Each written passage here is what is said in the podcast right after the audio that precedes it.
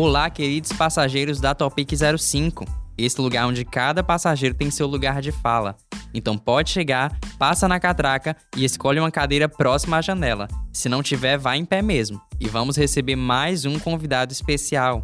Eu me chamo Anderson Souza e para falar sobre a crise dos 20, nós recebemos a psicóloga Anaísa Pedrosa. Anaísa, tudo bem? Bem-vinda ao nosso podcast.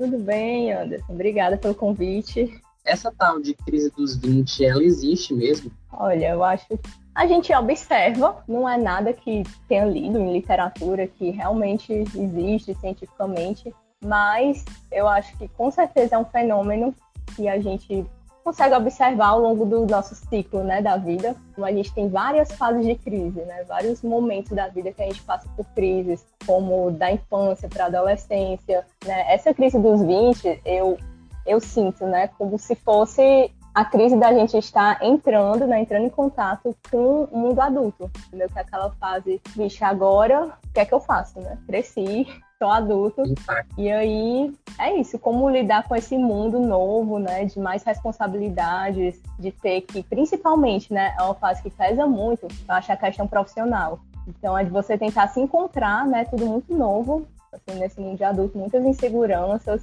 Eu acho que rola muito a questão de você tá inseguro até da sua capacidade profissional, né? De será que eu fiz a escolha certa, né? Será que é isso mesmo que eu quero? Será que eu vou conseguir viver, de, de me sustentar ou ter um bom profissional, né? Ter um bom desempenho? Acho que rola tudo isso, mais as questões também amorosas, né? Muita coisa, eu acho que, que rola nessa época mas é um excesso assim de, de, preocupações, né? Assim como você bem falou sobre, sobre diversas áreas da vida, assim. De onde que essas preocupações elas nascem, assim? Elas partem da sociedade ou elas podem partir do, do próprio indivíduo mesmo, do ambiente interno dele? Tudo, quando a gente fala de ser humano, né, é um, uma mistura. Nunca dá, dá para separar, né? ah, é só, isso é só individual, isso é só social, tudo é tão misturado que não dá para saber quando é que um começa e outro termina. Mas com certeza, assim, é algo que eu diria que tem um forte peso cultural, do modo de funcionamento da nossa sociedade, porque essa dinâmica mesmo é algo totalmente criado né, na, na, nossa cultura, essa fase de, do fim do, do, da escola, né, ali por 17, 18 anos, que você vai ter que escolher curso, né, a graduação que você vai fazer. E aí, geralmente, né, nessa fase do, dos 20 anos, você está ali na faculdade ou concluindo né, sua graduação e entrando no mercado de trabalho. É algo assim, essa fase né, algo bem inventado né, pela nossa cultura, pela nossa sociedade. Então, não é algo que nasceu, tipo, ah, a gente nasce uns 20 e poucos anos, né? Tá lá no nosso código genético que a gente vai ter que escolher a profissão e ter que trabalhar, né? Algo bem inventado mesmo. Essa dinâmica gera esse, esse impacto, né? No, na gente, nos organismos. Quase que uma, uma, uma convenção social, né? Assim, algo que convencionou-se de que existe uma idade para tudo, né? E aí acaba gerando essas preocupações. E assim, Anaísa, esse, o excesso, até, até que ponto isso pode se tornar um excesso? Exacerbação de preocupação, ela é normal? Pois é, acho que bem, bem isso que tu falou, né? A convenção. A convenção social que a gente segue, de alguma forma, está funcionando, né? Está ali é, mantendo as engrenagens da, da sociedade. Como cada um vai lidar, né? Eu acho que isso vai determinar se vai ser algo problemático ou não. Como cada um vai estar lidando com essas incertezas, com as pressões, com as ansiedades, né, que geram, porque é normal, né? Assim, até certo ponto não tem como você não se sentir inseguro ou ter um nível de ansiedade, né? Mas quando isso está gerando muito sofrimento, quando você não está conseguindo tocar bem, né, sua vida, isso já pode se tornar preocupante, né? Mas inseguranças, ansiedade por si, que está ali, que vai aparecer, isso não é problema, né? O importante é você seguir, né? Tá seguindo em frente mesmo ali com ela do seu lado, né? Com isso. Eu conversei com o Paulo Rossi, que é um estudante de jornalismo da Universidade Federal do Cariri. É, o Paulo lançou um manifesto que ele intitula como Manifesto em Defesa do que se é, para fazer um relato pessoal de um jovem que tenta fazer as coisas que gosta, mas sente a necessidade de alterar seus planos em nome da sobrevivência na sociedade. Como o jovem pode amenizar essas preocupações e tentar ser um pouco mais de si? Vamos tentar ser um pouco mais de si conciliar, né, com esse conflito de, vixe, tenho que sobreviver, né, tenho que pagar meus boletos, né, toda, todas essas coisas, como conciliar uma coisa a outra? Acho que essa é a grande, grande crise, assim, um grande conflito. Porque mesmo isso desde quando a gente vai escolher o curso na faculdade, né, que é aquela coisa, vixe, fazer isso mais a cara dos pais, né, que, que fala, ah, eu vou morrer de fome, né, ah, você vai fazer tal coisa, sei lá, tem aqueles cursos que são taxados de cursos teoricamente, né, com segurança, que vão dar um, um, uma segurança financeira e tudo, e os outros cursos que têm futuro, né?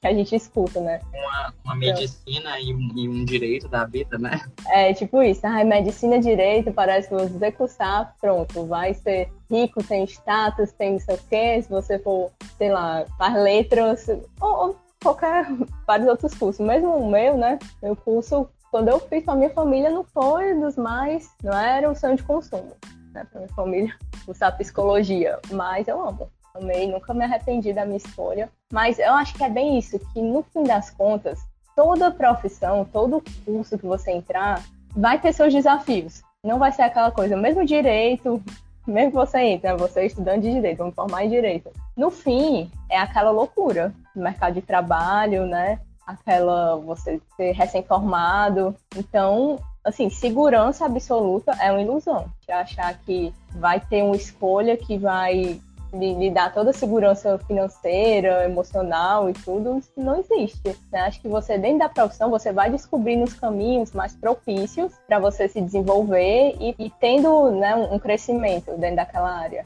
Mas, assim, essa ideal de, de segurança, acho que é outro, outro um imaginário, né, que não, não existe isso, né? Tudo vai ser bem, bem trabalhoso, né, na luta eu queria pegar esse gancho da segurança que tu tá falando. Uma realidade que pode acontecer e que eu acredito que acontece com muitos estudantes é entrar na faculdade e perceber no meio do caminho, e aí o Paulo Rossi é um, um exemplo disso também, é no meio do caminho perceber que não, aquilo não é aquilo que ele queria, né? Não é aquilo que não é aquele curso que a pessoa pensava em seguir, que o estudante tanto queria. Paulo Rossi ele trocou música por jornalismo, mas ele também pensa em voltar para música depois. Recomeçar nesses momentos é um caminho.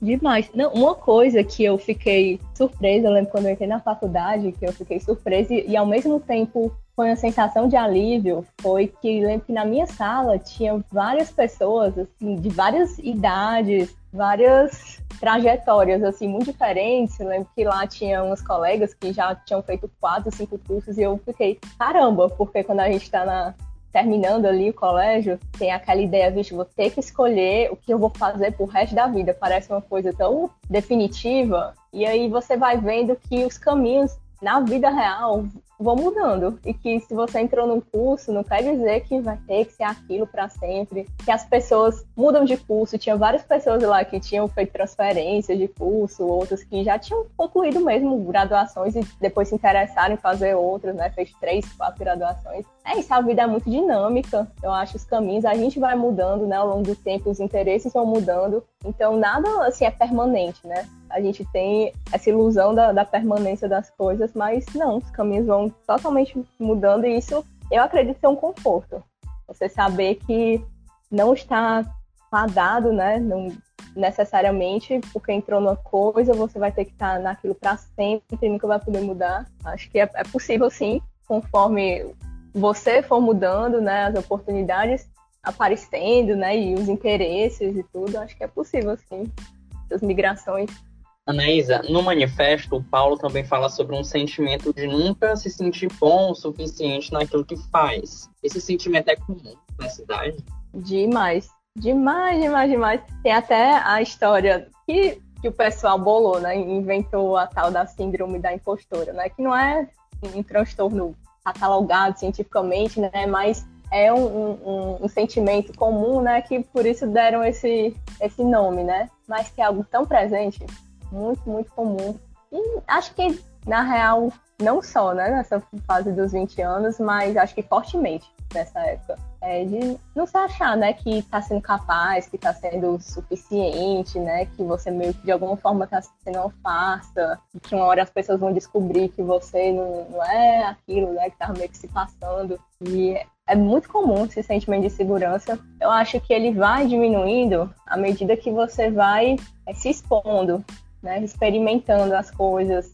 Quanto mais você vai criando familiaridade com o que você está fazendo, você vai tendo mais segurança, né? Mas a princípio não tem como, imagino como é que você ia estar super seguro de algo que você está ali no começo, né, da sua trajetória. É sim, muito muito comum. Você não é um, um peixe fora d'água, ou uma pessoa, meu Deus, eu não estou segura, né? Acho que é, é muito comum mesmo esse sentimento, vixe, eu não sei de nada, né? Quando você vai fazer como assim, né? Fiz um monte de coisa, deu um monte de coisa, mas a sensação é que eu não sei de nada. Né? É, é o sentimento mais comum. Na é uma hora, forma também na... de, de autossabotagem, também, né? De certa forma. Eu acho que no fundo, né, é aquela, aquela vontade de sair correndo, né? De fugir ali, porque é um desconforto tão grande que você sente ali, aquela insegurança, né? Que a sua reação natural, a primeira, é escapar, né?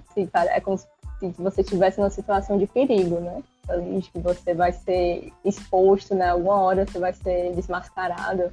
Acho que dá aquela sensação de querer largar tudo, de fugir, né? Mas essa é, é a primeira reação, né? Mas você segura e vai assim mesmo, com medo mesmo, com insegurança mesmo, e aquele monstrinho, né, ele vai diminuindo. Mas a comparação, ela, ela pode ser, de certa forma, um fator ocasionante desse sentimento, e assim, de que forma que o jovem ele pode evitar essa prática, né? De comparar com, outro, com um amigo? Acho que não tem como é, não se comparar, né? O que é que eu faço, digamos, parando para pensar aqui, o que é que eu posso fazer para não me comparar? Não tem. Então, se você vivesse isolado, numa caixinha, não tivesse contato com as pessoas, porque a comparação é um é, é, um movimento natural, né? É uma forma que a gente tem desde de sempre de apreender o mundo, né? De entender o mundo. Essa forma de, de comparação, né? Que você vê as diferenças, vê semelhanças. Então, é a forma que as informações que você está se expondo. Por exemplo, hoje em dia, né, que as redes sociais super em alta, a gente costuma se comparar muito por fontes né, de informação, que são as redes sociais, que geralmente o que as pessoas expõem são sucesso, né? Estão felizes, estão viajando, estão bem sucedidas. Ninguém está expondo as suas inseguranças, os medos, né? Os perrengues. Então você fica, você cria aquela falsa ilusão de que as, as outras pessoas estão indo super bem, né? Que tá tudo massa, que tá super bem sucedido, e só você tá no, na sofrência, né? Passando os perrengues. Mas não. Às vezes o, problema é as informações distorcidas, né? Que você acaba se comparando ou com informações falsas, né? Ou só por um aspecto, um aspecto incompleto, né? Daquilo. Você vai se comparar com, um amigo em um aspecto que, que ele é muito bom, com um aspecto que talvez você não tenha, não seja tão bom naquilo, né? Mas aquela pessoa vai ter as dificuldades em outras áreas e você vai ter né, seus lados que você tem é super massa, né? Você tem muita competência. Então, assim, é difícil que a gente acaba, tipo, num, num Frankenstein, assim, de comparação, né? Você se compara só com o aspecto positivo dos outros, comparando seus aspectos negativos, então, também injusto. Você tem tentar fazer uma comparação, né? Tendo essa noção de que aquilo é um aspecto, ou talvez aquilo não não está dizendo tudo, né? Que você está comparando também é só um aspecto de você, né? Ter mais essa criticidade para tentar ser mais justo também nessa comparação. Não sei se eu estou viajando aqui. Não, tá não. É, é, não tentar realmente se rotular somente naquilo, né? Tipo, ah, ele, nossa, tá aqui, ó, tá, essa pessoa tá bem cedida, né? Já tá super bem, super segura. E, e eu não. Tô aqui sofrendo, você não sabe, né? Você sabe se essa pessoa tá guardando ali o que é que ela tá passando mesmo? Não é que você tem certeza disso? Que tá tudo bem mesmo lá? Um ponto que a gente pode pensar é que a gente não gosta né, de, de publicar muitas coisas que possam ser o, o, que for de ruim que acontece com a gente, a gente não gosta de publicar, a gente não acha interessante, né? Então é pensar que o outro também não vai fazer a mesma coisa. Sim, pois é. Publica o seu sucesso, a sua viagem, né? Quando coisas boas né? Ele, ele acontece, ninguém vai publicar, vixe, hoje tive um fracasso, hoje eu estou me sentindo ó, hoje eu estou horrível, hoje. Não é esse tipo de coisa, né, que, que é publicizado. Anaísa, para a gente finalizar o podcast, eu queria que você desse um recado para o jovem que escuta o nosso podcast e que se identifica, que pensa assim, poxa, eu estou vivendo a crise dos 20. É engraçado que várias fases da vida a gente sempre acha que tipo, a próxima vai, a próxima fase vai ser tudo flores, né? Sei lá, quando eu tava no ensino fundamental, eu achava que no, no ensino médio, vixe, ali vai ser top. Aí quando você tá no ensino médio, aí quando eu entrar na faculdade vai ser tudo maravilhoso. Aí você tá na faculdade, quando eu me formar vai ser ótimo. Então, assim, acho que a gente fica numa projeção, né, numa expectativa muito grande que a próxima fase, pronto, vai ser tudo perfeito. E não é, a cada, a cada momento da vida, acho que tem as suas batalhas únicas e também o seu crescimento, né? Eu acho que você vê o quanto você conseguiu evoluir e aprender e está se desenvolvendo ao longo desse tempo, por mais que que tá ali do seu lado as suas inseguranças, né? É, esses sofrimentos, ansiedades, né? Que isso faz parte, isso faz parte. Não quer dizer que tá valendo a pena e que é uma coisa ruim. Não por isso, né? Então, você acho que é tentar aproveitar, sabe, o caminho e, e os aprendizados, curtir um pouco também essa, essa jornada e vendo e se descobrindo também a pessoa que você está se tornando e que os seus interesses continuam os mesmos, né? Se mudaram. Acho que é um momento muito de descoberta também, de estar descobrindo esse mundo novo em você mesmo e o que você quer. Então, é isso. Tipo, se ter mais um, uma, uma, compreensão, né? Com você, você se acolher, né? Que tudo bem, é, é difícil, essa é uma fase difícil, mas é isso, faz parte. Estamos, de certa forma, juntos, né? Todos, assim, nessa, nessa confusão, né? De tentar se encontrar, de tentar ver algo que faça sentido mesmo na vida, mas que a, a trajetória é essa. E você pode tirar muitas coisas boas também de, de tudo. Anaísa, muito obrigado pela sua participação e, e, só me diz é como que o nosso ouvinte pode te encontrar na internet aí da vida. Tem um, um Instagram profissional, tamo lá, qualquer coisa é Anaísa PC, é Anaísa tudo junto com H no meio. Qualquer coisa podem mandar mensagem, entrar em contato por lá e estou aí disponível. Então, obrigado, Anaísa, pela participação. Obrigada pelo convite. Então é isso, gente. A nossa viagem tá chegando ao fim. Esse podcast é um produto da disciplina Projeto em Mídias Convergentes do curso de jornalismo do Centro Universitário 7 de Setembro, com orientação de Paulo Júnior Pinheiro.